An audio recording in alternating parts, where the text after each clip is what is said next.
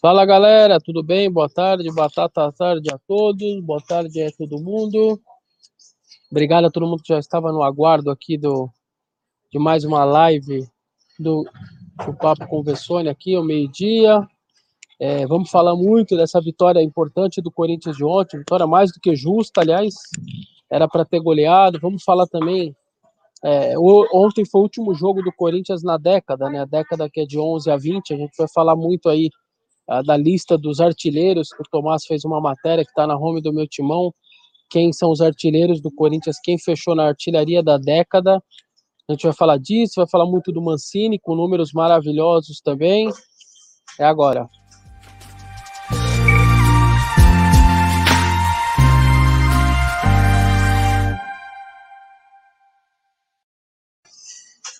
Fala galera, é, obrigado Heitor, todo mundo Pedrinho, o João Vinícius que é nosso membro, obrigado, muita gente aguardando, André Espíndola sempre com a gente aí também, Cauã Dunder, Leonardo Mirassol, Washington Luiz Silva, muita gente já, César Douglas, é, muita gente já aguardando a gente para falar sobre o Corinthians, vocês percebam aí meu, meu cenário hoje diferente, eu estou na Band aqui, Daqui a pouco tem o papo Os Donos da Bola com o Neto. Eu vou participar do programa hoje, a partir da, da uma hora. Então, a live todo mundo já sabe, aí quem acompanha sempre, que hoje ela vai ter que ser um pouquinho mais curta, né? Porque a nossa live vai ser um pouquinho mais curta, porque eu tenho que ir para lá, tenho que ir para o estúdio, eles passam aquela coisa da maquiagem aqui no. Não tapa no cabelo, enfim. E aí tem que chegar um pouco antes, o programa do Neto começa às um, a, a, a uma hora da tarde. Então, eu vou ter que acabar um pouco mais cedo, mas vai dar para falar bastante aí do Corinthians, que venceu o Botafogo, venceu bem. Aliás, era para ter goleado, né? Ontem era para ter goleado. Tamanha foram as chances de novo que o Corinthians criou. É... Aliás, se parar para pensar com friamente, o Corinthians era para ter goleado o São Paulo, era para ter goleado o Goiás, era para ter goleado o Botafogo foram vitórias mais apertadas do que elas deveriam ter sido. Os três o Corinthians foi muito bem e deveria ter goleado, pelo menos dois, três gols de diferença. Uns três gols daria pelo menos diferença contra os três, eu não tenho a menor dúvida do que eu estou dizendo. Então o time está criando, voltou a criar muito, tá, tá mais gostoso de ver o, o, jogo do Corinthians. Eu não sei se vocês concordam comigo. É... O Alain Moreira, sabe, erramos para o bem a estimativa dos últimos quatro jogos. Erramos, erramos mesmo, Alan. Eu também errei feio. Eu nem lembro direito quais foram, qual foi a minha projeção, mas eu lembro que foi muito mais baixa do que acabou sendo. É, realmente erramos. Que eu sei que eu errei, eu errei mesmo. Raimundo Nonato Cassiano, valeu, parabéns aí. Thiago Pinheiro, manda aí o primeiro super chat do dia aí, Vessone. Seria o Mancini de 2020, que foi o Tite em 2004? É, cara, bem lembrado. Eu não lembrava desse lance do Tite. Para quem não sabe, o que aconteceu em 2004 foi o seguinte: o Corinthians, o Tite chega, o Corinthians estava brigando uh, contra o rebaixamento. O Corinthians, inclusive, tem um jogo emblemático. O Corinthians vira para cima do Curitiba lá em, lá em lá no Paraná, no Couto Pereira, e o Corinthians vai para o intervalo. Vai para o intervalo, eu acho que não era nem na zona de rebaixamento. O Corinthians vai para o intervalo como lanterna do campeonato porque ele estava perdendo de 1 a 0. No segundo tempo, o Corinthians vira o jogo, não vai para a lanterna, fica ali perto e ali começa uma arrancada e o Corinthians no fim da história ele termina em ele termina o campeonato em quarto colocado, quinto colocado, eu acho. Depois vocês vão me corrigir aí. Isso, mas eram poucas vagas para Libertadores. O Corinthians quase foi para Libertadores não tinha esse lance de pré-libertadores na época e eram só três vagas, se não me engano, o ficou em quarto, não, era quatro e ficou em quinto, acho que foi isso. Mas assim, foi uma arrancada tremenda e bem lembrado pelo Thiago. Eu não lembrava desse lance do Tite em 2004. Para quem, sei lá, os mais jovens podem achar que a primeira passagem dele foi essa vitoriosa de 2011, 12, 13, mas não foi. Ele já tinha passado em 2004 numa arrancada emocionante, assim, a arrancada que a torcida abraçou o time e o time saiu lá de trás e quase foi para a Libertadores por muito pouco. Eu não me lembrava disso daí também. Bem lembrado mesmo. André Espíndola, boa tarde, Bessone. Será que pode de perder o Casares porque ele querer ganhar acima de 500 segundo Jorge Nicola? Obrigado.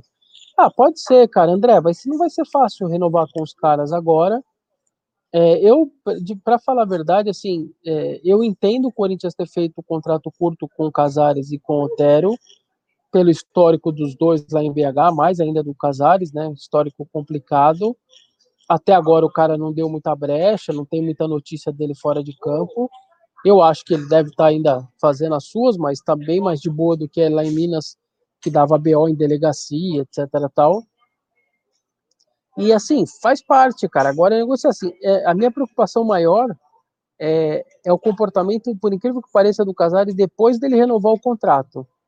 É, eu, estou mais preocupado nisso do que dele não renovar, porque ele já deixou internamente claro de que quer renovar, que está feliz no Corinthians, então isso é um primeiro passo importante. Mas agora pode ter uma dificuldade ou outra financeira para renovar, mas a minha dúvida é como ele vai se comportar depois. Vamos dizer que ele pega aí mais dois anos de contrato. Ou seja, querendo ou queira, o Corinthians tem mais dois anos aí para pagar ele, aconteça o que acontecer. Se ele jogar bem ou mal, ou mais ou menos, ou machucar, não interessa. O Corinthians vai pagar ele mais dois anos. Se o comportamento dele vai mudar, se ele é, não está num comportamento legal só porque ele está com um contrato curto e que ele precisa renovar. Essa é minha dúvida em relação ao Casares. E, e, de verdade, o histórico dele me deixa pensar assim. Simples assim, o histórico dele me, me, dá esse, me dá esse motivo de eu pensar dessa maneira, entendeu?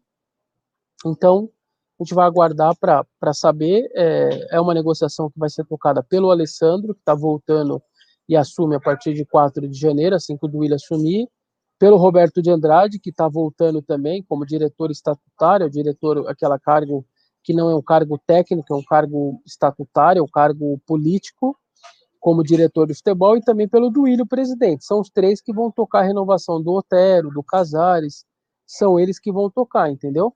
Então, a gente tem que aguardar para saber como que vai, como isso vai suceder mas eu imagino que a negociação para renovar pode acontecer e não vai ser tão difícil. A minha dúvida é quanto vai ser difícil segurar depois. Essa é a minha dúvida, entendeu? O quanto vai ser difícil aí segurar depois o homem, que até agora tá tudo bem, mas ele não é um homem de uma.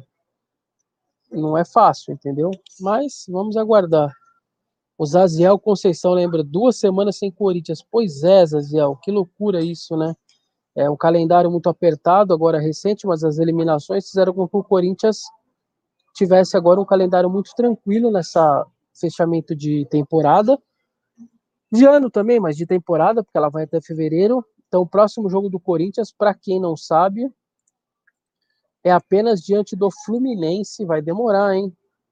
Vai demorar o jogo. Eu vou aqui, ó, dia 13, às nove e meia da noite, na Neoquímica Arena, é o próximo jogo do Corinthians como mandante é, Corinthians e Fluminense.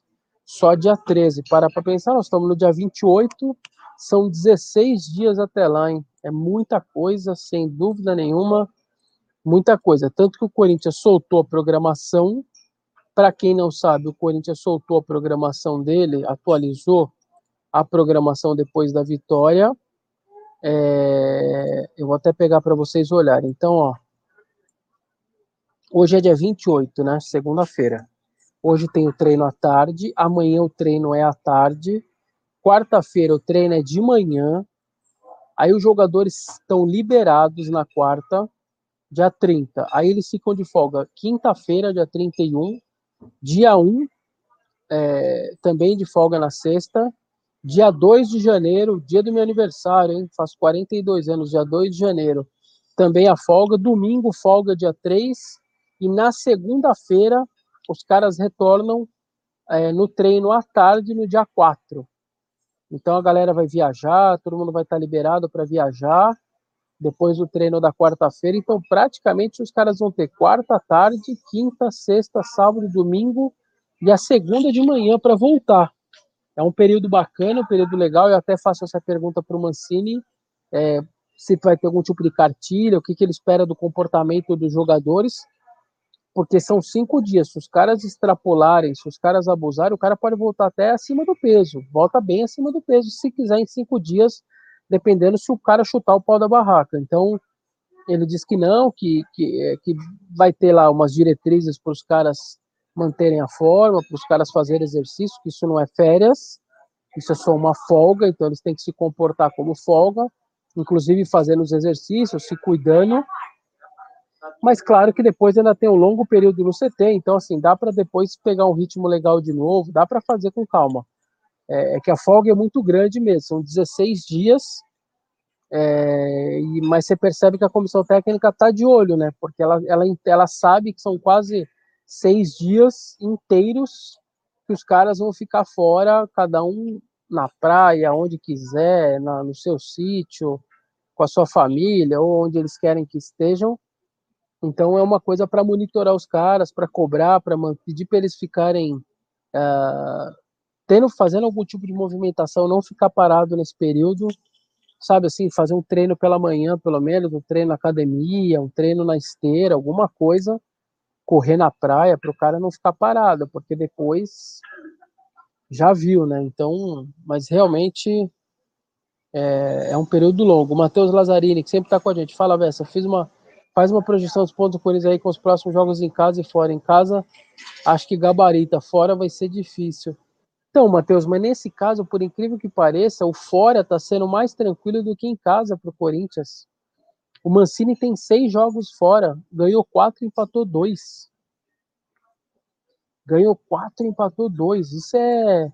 Eu até chamei a brincada, eu brinquei o, do mancinismo na minha chamada e ó, o Corinthians ele começa com o Mancini, ó, ganhou do Atlético Paranaense fora, ganhou do Vasco fora, empatou com o Atlético de Goiânia, ganhou do Curitiba fora, empatou com o Fortaleza e ganhou do Botafogo. Pô, são seis jogos, quatro vitórias e dois empates. Então, por incrível que pareça, o Corinthians está tendo menos problema fora de casa com o Mancini do que em casa, por incrível que pareça. Então, vamos aguardar, cara. Mas acho que a tabela é boa. O Corinthians tem um final de. Com o Inter, Flamengo, etc., é um final complicado. Tem um outro lance que é complicado: os líderes do campeonato, o Corinthians pega todos fora. Então, ao mesmo tempo que eu estou falando que isso é bom, é, o fato do Corinthians, por exemplo, estar tá jogando bem fora, mas ele pega o Flamengo fora, o Palmeiras fora, é, o Inter fora, ele pega fora. Então, o São Paulo já jogou, né? Os dois turnos, e o Galo já jogou os dois turnos, e o Grêmio também já jogou os dois turnos. Então, é, mas ao mesmo tempo o time está sabendo se comportar bem fora de casa, isso, que, isso é bom. O Eric Avelar mandando super chat aí, obrigado de 4,99 doletas. Obrigado pela força ao canal aí, Eric. O fato do Corinthians ter em média sete dias de preparo entre uma partida e outra tem para essa boa fase? Tem, cara. Não dá para falar que não tem. É só você olhar o Palmeiras, o que está acontecendo com o Palmeiras. O Palmeiras jogou mal os últimos três jogos, perdeu do Inter, empatou com o América Mineiro em casa e, e ganhou ontem, mas tomando sufoco que fazia tempo que eu não vi um time tomar tanto sufoco igual o Palmeiras. Do Red Bull em casa. Ganhou, ninguém sabe até agora, o Palmeirense não sabe nem como ganhou até agora. Bola na trave, o Everton melhor em campo, etc. Tal. Mas por quê? Porque o time perdeu intensidade. O time está sentindo essa maratona, tá claro isso. O Palmeiras não é um time mais com a, com a mesma intensidade que era. E o futebol hoje em dia Infelizmente, o futebol hoje em dia é muito físico. É muito físico. O cara, o cara técnico hoje, ele tem que ser muito técnico para ele se sobressair. É o que acontece um pouco com o Casares. O Casares, fisicamente, ele é mais boleiro do que um atleta. É claro isso. É quem olha ele correndo e jogando, ele é mais um boleiro do que ele é atleta.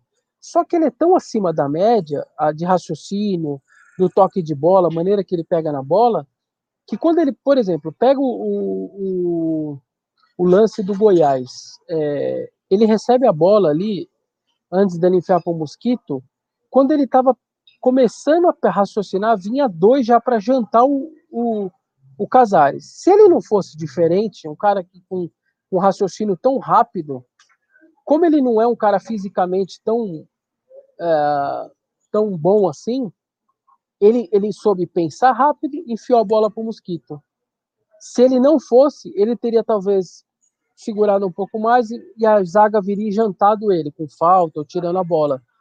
Então, tirando esses caras muito diferentes, que conseguem jogar mesmo longe da forma física, é, hoje em dia muito o futebol é muito desse jeito, físico, entendeu? Muito físico. Aí você pega o lance do Ralph, por exemplo. O Ralph sempre foi um monstro de jogador. Porque o físico dele, apesar dele curtir a balada, ele saía pra caramba, bebia, etc tal, só que ele era tão privilegiado que o corpo dele era tão absurdo que ele, mesmo não tendo tanta técnica, ele se sobressaía. Por quê? Porque ele era um cara muito forte fisicamente. Ele era um leão, ele era um touro jogando. E agora, quando ele está perdendo isso, porque a idade está chegando, está beirando lá 35, 36 anos, ele não tem técnica toda, então ele vai sofrer. É, é, claro isso, porque ele precisa do corpo dele. O corpo dele já não ajuda o Ralph como ajudava antigamente. Como ele não tinha técnica, o corpo se virava, mas agora ele não tem nenhuma coisa nem outra. Então, nesse caso, Eric, eu não tenho dúvida nenhuma que a parte física para o Corinthians está ajudando é, muito espaçado, a semana de treino com calma, recupera com calma. Eu acho que está sendo fundamental.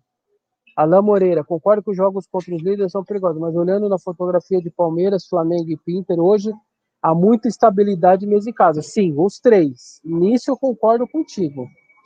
São jogos é, que hoje é, não assustam. Primeiro, porque o Corinthians realmente melhorou, o Corinthians está jogando melhor mesmo. Bom, primeiro por isso. E segundo, porque os três também não estão mais voando como estavam. Isso daí eu tô contigo também. A fotografia dos caras não é aquele. Não, você não assusta mais como um tempo atrás, quando você não estava tão bem e esses melhores estavam muito bem. Tanto que pegou um time que estava muito bem como São Paulo, como só que você também está bem, você bateu de frente. Bateu e bateu bonito de frente com, com outro time. Então o Corinthians hoje ele tem time para bater de frente. Eu não sei, eu, eu sigo achando que não tem time, por exemplo, para somar a quantidade de pontos que esses outros times, os quatro primeiros, vão somar. Eu não acho que consiga pegar os quatro primeiros, porque esses quatro primeiros sempre vão conseguir administrar essa vantagem que o Corinthians perdeu lá atrás. Agora acho que já é tarde. Mas o sexto, o sétimo, talvez o quinto lugar, talvez seja possível. Dá para dá sonhar com isso hoje. É que os quatro ali, cara, eu acho que a diferença já era uma quantidade, cara, que você então você tá lá, você ganha mais um. Aí você acha que você tirou. Aí o outro ganhou. Aí o outro empatou, mas aí você também empata. Aí depois você perdeu. O outro ganhou, ele já abriu mais três de novo. Então você vai remando, remando. Então, quando abre uma diferença muito grande assim, a remada é muito difícil, cara. Você tem que ser quase perfeito e o outro dá muita brecha. Pontos corridos é assim mas eu acho que são jogos que você dá para bater de frente com os caras. Mas é que eu acho que no compilado geral, se você pegar todos os jogos, vai ser difícil tirar a vantagem dos quatro primeiros. Eu acho bem difícil. Eu acho bem difícil. É, Eduardo Acolho. Peraí. Aoki, Eduardo Aoki, como pode ser Corinthians? Falou ia perder do Botafogo, só fala besteiras. Pois é, Eduardo, eu falei que ia perder porque eu achava que o histórico com o Botafogo ia prevalecer mais uma vez. Era simples assim. O Corinthians foi lá jogar com timaços. 2017 foi campeão brasileiro e perdeu lá. 2016 perdeu. 2015 acho que o Botafogo estava na Série B. É, o time campeão do mundo perdeu desses caras do Botafogo, cara. Não ganhava desses caras. Então, assim, é, é um histórico, tem essas coisas que não explica muito no futebol. Por isso que meu, meu palpite foi esse, de derrota para o Botafogo. Eu apostei mais nesse lance da história do que do momento. Assim, eu meio que ignorei o momento. É... O Igão brinca, vocês que reclamam do Dentinho merecem Everaldo, Léo Natel, Jonathan Cafu. É, nessa eu tô com o Igão aí também, sobre esse lance do Dentinho. Eu coloquei, brinquei no meu Twitter. É, é, para quem tem Léo Natel, Everaldo, Mosquito e Jonathan Cafu, o Dentinho é. Aí eu dei três opções na enquete. O, o Dentinho se torna o Messi, o Cristiano Ronaldo ou o Salah.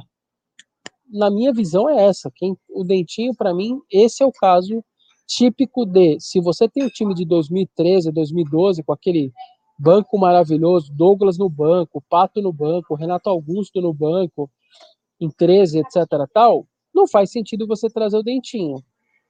Mas hoje, com os caras que tem lá, é brincadeira, né? O Dentinho joga com facilidade. O cara que vai vindo, que vai vindo é, do nível alto, estava jogando agora Champions League, etc. Ele vai jogar no futebol brasileiro. Pode não ser nenhum supra-sumo, mas ele vai jogar e vai jogar melhor que esses daí. O adversário vai ficar com mais temor do Dentinho do que teme o, os, os, os atacantes do Corinthians hoje em dia. Você, como adversário, você respeita muito mais esse cara e teme muito mais ele do que você teme pelo Jonathan Cafu, por exemplo, entendeu? Então isso conta bastante. Leandro Pereira Saraiva, que sempre está com a gente aí também. Vessone, Mancini vai continuar e o Casares vai renovar? Como estão as mudanças na Arena Corinthians? Então, pois é, Leandro, na Neoquímica Arena as mudanças seguem, né? É, eles estão limpando. A gente fez até semana passada uma imagem até de drone. Já está boa parte do teto já está limpo, a fachada de vidro também já está estava pela metade já de limpeza, enfim, tá rolando a limpeza. Eu não sei como vai ser a parada agora na virada do ano, se os trabalhos vão dar uma segurada ou não, mas eles estão limpando, o que é muito bom. É, a obra do Fialzone, do, da choperia do Fialzone está rolando, para quando voltar ao público também já ter a choperia que vai ficar embaixo do camarote da piscininha, vai ser um complexo só, com pessoas usufruindo de espaços diferentes, mas vai ser ali de cima a baixo. É, então tem muita limpeza para fazer também, tem que limpar todas as cadeiras, ainda isso acho que não começou. É, não tem muita perspectiva de voltar para o estádio ainda, né? Infelizmente não há muita perspectiva. O nosso país ainda está muito atrasado com esse lance da vacina, infelizmente. Estão uh, por aí já vacinando, mas a gente ainda nem começou, então é difícil dizer quando vai voltar o público em 2021. Eu ainda acho, na minha visão, que no primeiro semestre ainda volte talvez não tudo, etc. Mas vamos aguardar. É, sobre o Mancini, deve, não precisa renovar, né, Leandro? Ele, o Mancini tem contrato até dezembro de 21. Ele já acertou o contrato quando ele veio para dezembro de 21, então não tem que renovar. O dele é só quando dá continuidade no trabalho. Pode até um gatilho ou outro ali para ganhar um dinheiro a mais, isso é outra coisa. Mas que ele já tem contrato, ele tem. E o Casares vai, vai conversar. Acabei de falar agora há pouco, está com o Duílio e o Alessandro aí também, e o, o, e o Roberto de Andrade, que vão ser os três responsáveis pelo departamento de futebol. Cadu, é... peraí, deixa eu ler o Alain Moreira antes. Vessone, qual a sua visão sobre a estreia do Germerson? Parece que não sentiu o peso que jogou bem, tomou boas decisões, sentiu o ritmo de jogo, mas boa estreia. É, o Alan lembrou do Germerson aí, primeiro jogo do Germerson ontem.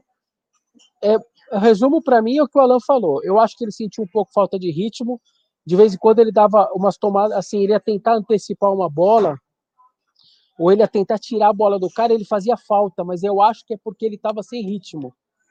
Ele talvez num ritmo legal, é, jogando, ele não teria feito algumas faltas que ele cometeu, chegando atrasado tal.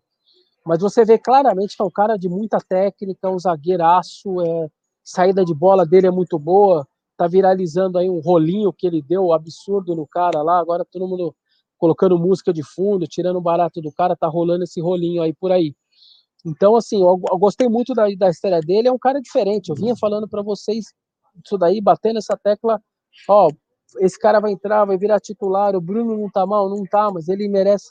É o Germerson, você tem que renovar com esse cara, você tem uma zaga elegeu aí para anos e anos. Então, assim, é, é, deixar esse cara jogar, viu, Alan? Porque ele é muito bom zagueiro, mas muito bom zagueiro estreia tranquilo, um cara já experiente, é, com uma saída de bola que o futebol de hoje pede, né? Com os zagueiros saindo com a bola, ele tem muita qualidade, cara, muita qualidade mesmo.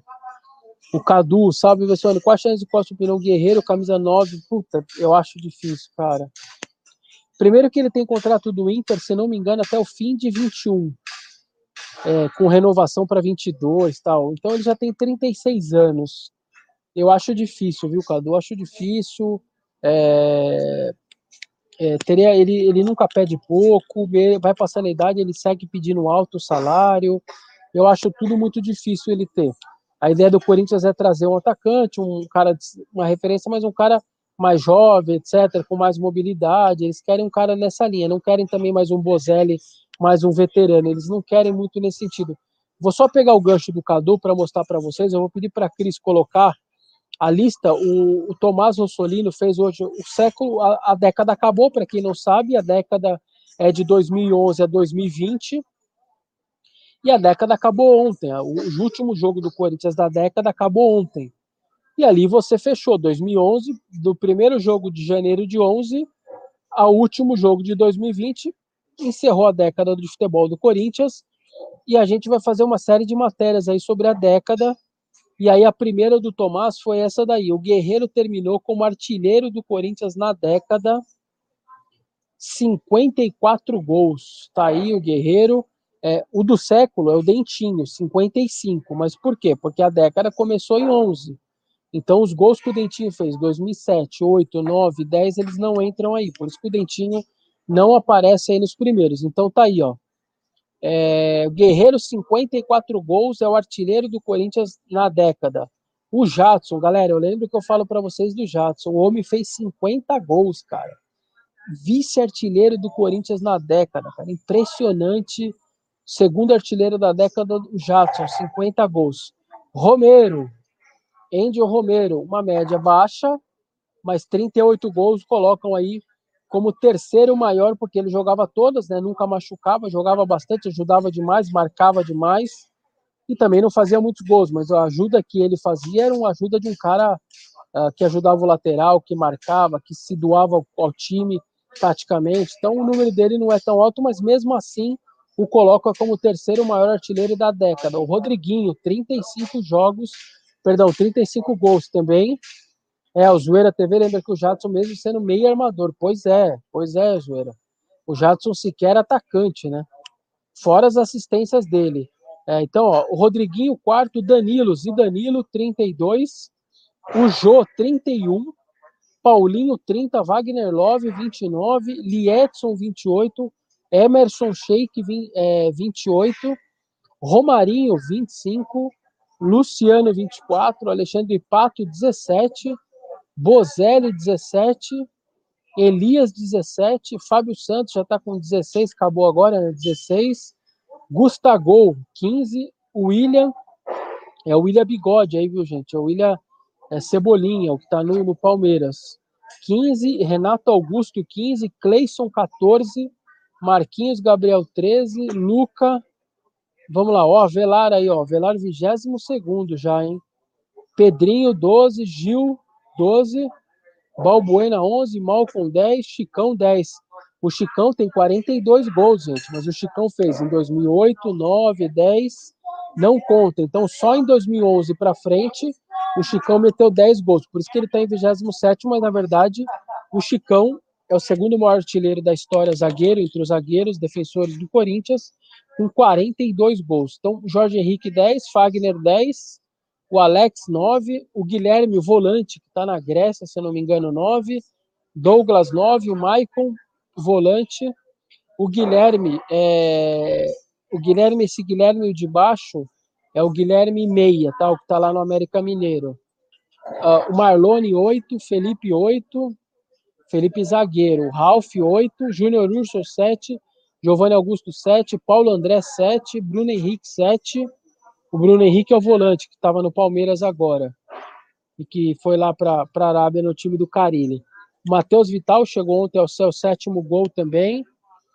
É, o André, André Balado, atacante, 6. Luan, 6. O Wendel, 6, o lateral esquerdo. Roger, 5, atacante. Catito Ramires, 5. O Dentinho, 4. Então, o Dentinho que é o, é, o, é, o, é o maior artilheiro do século do Corinthians, ou seja, de 2001 a 2020 é o Dentinho, 2001 a 2020. Só que na década de 11 a 20, o maior artilheiro, Paulo Guerreiro, 54 gols, porque os gols do Dentinho antes não contam. Então eu queria trazer para vocês essa essa lista, é muito interessante. Vai lá para os primeiros de novo, Cris, por favor. Então é uma lista aí que mostra os artilheiros do Corinthians na década. Uma década muito vitoriosa do Corinthians, uma década muito importante do Corinthians. A, a gente vai inclusive fazer a seleção do Corinthians com jornalistas, atores e etc. Pessoas famosas. A gente vai tentar fazer a seleção do Corinthians na década. E tá aí. Esses são os artilheiros de 2011 a 2020. Paulo Guerreiro.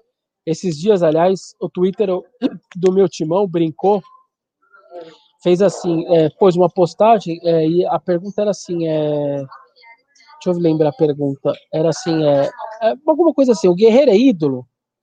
Aí a, a postagem era do, no, no Twitter do meu timão. Aí eu comentei embaixo, a galera gostou da brincadeira e tal. Aí eu respondi: não, não é ídolo, não.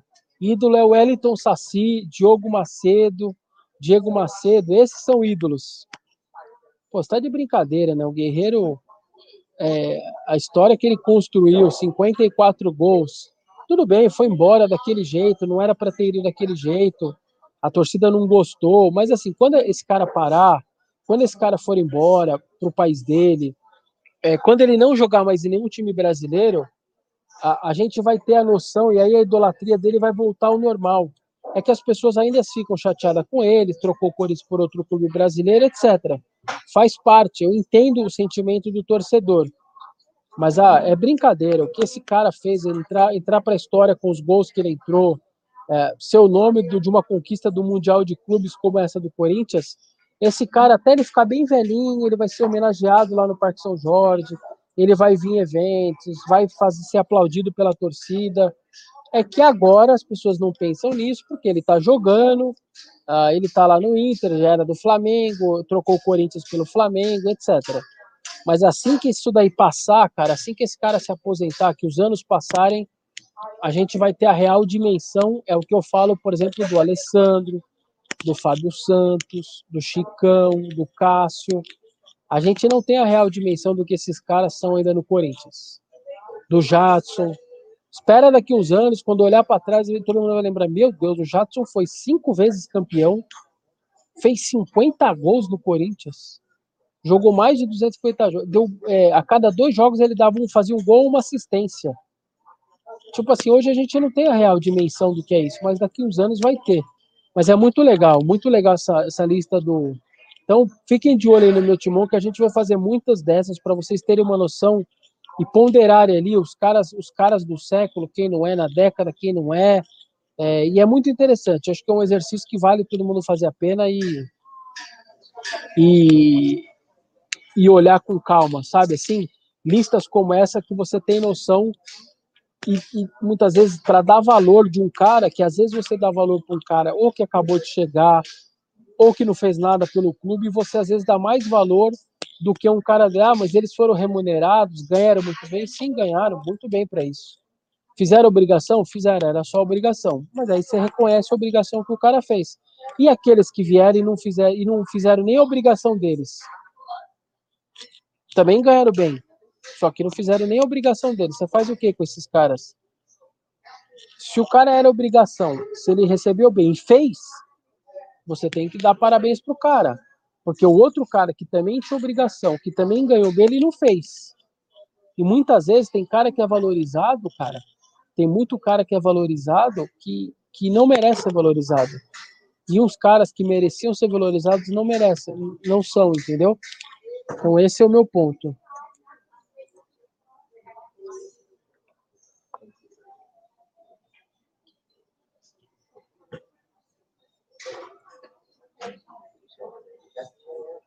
Aí a galera discutindo aí quem é, quem não é, enfim, respeito todo mundo, cada um pode pensar diferente. É, eu estou aqui para dar minha opinião, enfim, agradeço todo mundo que está acompanhando a live. Tem quase 1.200 pessoas já. Aliás, vamos deixar o joinha, só 600 likes, galera. É muito pouco like, hein? Vamos deixar o like para ajudar a fortalecer aqui.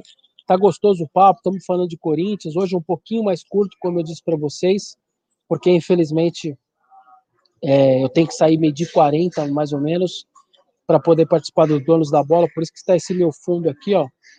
Eu estou nesse fundo aqui do diferente, que eu estou no estacionamento, estou no restaurante da Band, que ela é meio no estacionamento, ela é aberto, o restaurante, eu estou na mesinha aqui do restaurante é, e fazendo a live, mas fiz questão de fazer a live hoje, mesmo indo no Neto daqui a pouco, a uma hora nos donos da bola, mas fiz questão de cumprir meu horário aqui com vocês. Deixa o like aí, por favor. É, o Eric Avelar, o Guerreiro seria artilheiro disparado daquele brasileiro de 2015. Eu não tenho dúvida também, viu, Eric? Eu não tenho dúvida. O, o Love fez um baita papel. jogou muito bem, foi titular absoluto, fundamental na, no segundo turno, fez seus gols, entrou para a história do Corinthians. Aliás, faz o gol do título, né, contra o Vasco, São Januário, inclusive. Mas eu também não tenho dúvida que o Guerreiro teria enchido, como diz o popular, enchido o rabo de fazer gol, porque ele já vinha fazendo muito gols. Mesmo naquele ano de 2015, antes de ir embora, ele faz a Libertadores, faz muitos gols. Quando ele mete o hat-trick lá contra o Danúbio na Libertadores, se não me engano, segue sendo o último jogador que fez três gols pelo Corinthians. Ah, não. Eu acho que o Jadson fez contra aquele time, deu o Lara. Se não me engano, contra o Lara fez, foi, foi sete, acho que o Jadson fez três. Até o Jadson fazer aquela vez do Lara, é... o Guerreiro tinha feito, era o último hat-trick numa Libertadores. Então, assim, é, eu, isso eu também não tenho dúvida. Ele teria arrebentado em 2015, teria sido campeão brasileiro, se bobear até de maneira mais fácil para o Corinthians porque ele era um cara muito bom, muito profissional. Chegava na seleção peruana, já queria jogar, não ficava de frescurinha. Chegou várias e várias vezes, chegou na seleção direto do avião para concentração para jogar. Então, o profissionalismo do cara é, sempre foi muito alto no Corinthians, sempre foi muito correto. É, nunca deixou de treinar, nunca deixou de fazer as coisas dele. Optou por um salário maior, por uma luva maior, para quem não lembra, os salários de Corinthians e, e, Flamengo eram parecidos, 500 e alguma coisa por mês. Só que a luva que o Flamengo deu, o Corinthians fez uma loucura, ainda deu 12 milhões de luvas para o Guerreiro renovar.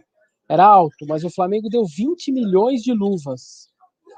Então nós estamos falando de 8 milhões a mais, cara. É bastante dinheiro, 8 milhões, hein? E aí, na hora da renovação, ele optou pelo Flamengo. O cara foi um profissional até o último dia dele, até o último dia dele de Corinthians. Isso ninguém vai poder negar. É, o José Rubens acha aí que o, Gerber, que o Mancini achou o time dele. É, é, o Glauber falando que o Bozelli fez fez, mas fez no Paulista, né? Eu tô falando só na, na Liberta, tá? É, o da Liberta, Glauber, não do Paulista. Do Paulista foi o Bozelli mesmo contra o Botafogo de Ribeirão contra o Botafogo de Ribeirão Preto. O Leonardo Nunes lembra que o Guerreiro fez até fisioterapia no avião indo para o Japão. E fez mesmo porque eu estava no avião, eu viajei com o Corinthians na mesmo avião na delegação. Eu tenho imagens, tenho foto, tudo do Guerreiro com o negócio na perna, lá fazendo tratamento. Chegou em Dubai com dores no joelho, fez tratamento em Dubai na parada, depois chegou no Japão fazendo. A comissão achava que ele não ia ter condição de jogo no primeiro jogo, e mesmo assim ele deu um jeito, se recuperou e foi pro jogo. É, o Atila Gomes, que é nosso meme, investiria na base com coragem para lançar os meninos, é, como faz o Santos o Grêmio. Não traria mais jogador de idade ganhando muito. Sim, Atila, pode ser também. Eu acho que é uma saída. O Corinthians tem um time sub-20, ele tem alguns valores interessantes. Eu gosto do Reginaldo, lateral esquerdo. Eu gosto do Igor Formiga, lateral direito eu gosto do Vitinho, eu gosto do Cauê também. Tem esses caras que parecem bons jogadores mesmo. Eu também, eu tô contigo, eu daria chance nessa, nessa linha, eu daria chance para os caras aí também. É...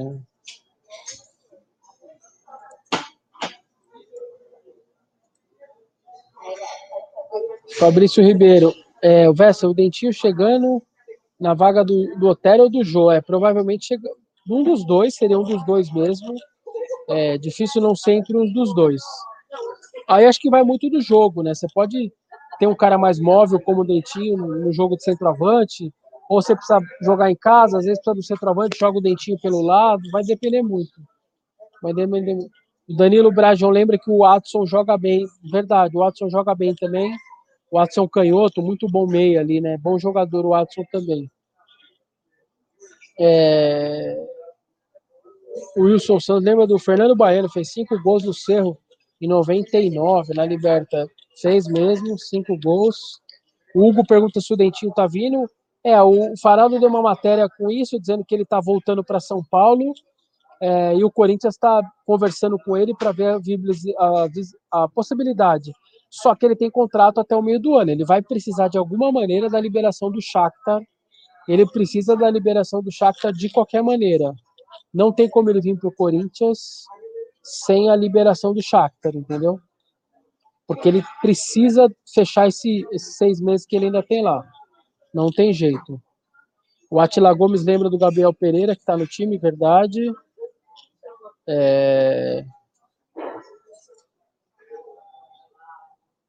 O Jardiel lembra que tem o Janderson também, que vai voltar, deve voltar também. Também deve voltar de empréstimo. Galera, meio de 40, a gente vai chegando no final da live. Infelizmente, hoje ela tem que ser mais curta. Eu queria continuar hoje. Tem muita gente já acompanhando a gente. Pô, o papo tá gostoso demais. É, mas é, hoje ela tem que ser mais curta mesmo, porque eu vou ter daqui a pouco os donos da bola aqui na Band do Neto. Então eu tenho que ir lá para arrumar cabelo, passar o, o, pó na cara, que eles passam pó para tirar esse brilho que tá aqui ó, na testa, que na TV não fica legal. Mas eu queria agradecer demais vocês, obrigado a todo mundo mesmo aí que, que acompanhou. Amanhã eu vou estar meio-dia de novo, faço questão de, de estar meio-dia de novo aqui batendo esse papo com vocês. E eu queria agradecer muito aí pela, pela força de sempre, pela, pelas mensagens, pelo superchat. Amanhã a gente vai falar um pouco mais da semana do Corinthians, semana de novo livre. Vamos falar da programação de novo, com mais calma, dos jogadores livres também aí, com dias de folga. Vamos falar mais do Mancini, os números dele, é, tem muita coisa para a gente falar nesse período todo aí, beleza? Valeu, obrigado mesmo pela força de sempre, valeu, tá? Um abraço, fiquem com Deus aí.